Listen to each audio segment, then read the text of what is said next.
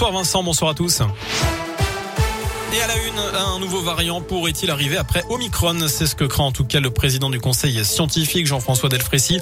Omicron BA2 est apparu en Inde où il serait en train de devenir majoritaire. Ce virus serait au moins aussi transmissible qu'Omicron mais pas plus dangereux. Peut-être même moins d'après Olivier Véran qui juge possible d'être recontaminé par ce sous-variant après avoir eu le Covid version Omicron. Selon le ministre de la Santé, le pic de la cinquième vague n'a pas encore été atteint. Dans le reste de l'actu, il aurait tenté de tuer un policier de Volvic en avril 2020. Un jeune homme de 18 ans renvoyé Voyez devant la cour d'assises pour mineurs du Puy-de-Dôme dans la nuit du 14 au 15 avril. Selon la montagne, au volant d'une voiture volée, il aurait d'abord évité un contrôle de police à Rion avant que les forces de l'ordre ne le prennent en chasse jusqu'à Volvic.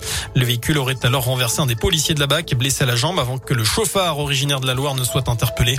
Le juge d'instruction a en tout cas retenu l'intention homicide. Le procès devrait se tenir dans les prochains mois.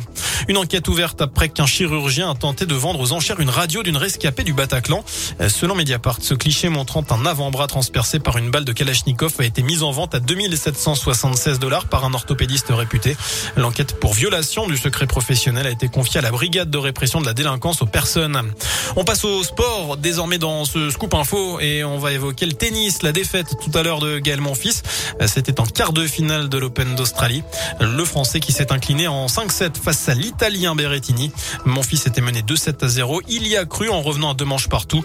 La dernière chance tricolore, eh bien, ce sera Alizé Cornet la nuit prochaine face à l'américaine Diane Danielle Collins. Enfin, la réalisatrice Danielle Thompson euh, eh bien, présidera la prochaine cérémonie des Césars prévue fin février. Danielle Thompson qui a réalisé notamment Fauteuil d'orchestre et qui a coécrit des scénarios cultes comme La Boom, L'As des As ou encore Les Aventures de Rabbi Jacob. Les nominations seront annoncées demain. Voilà pour l'essentiel de l'actualité sur Radio Scoop. L'info de retour dans une demi-heure. Je vous souhaite une excellente soirée en compagnie de Vincent et de Nico. Merci beaucoup Sébastien.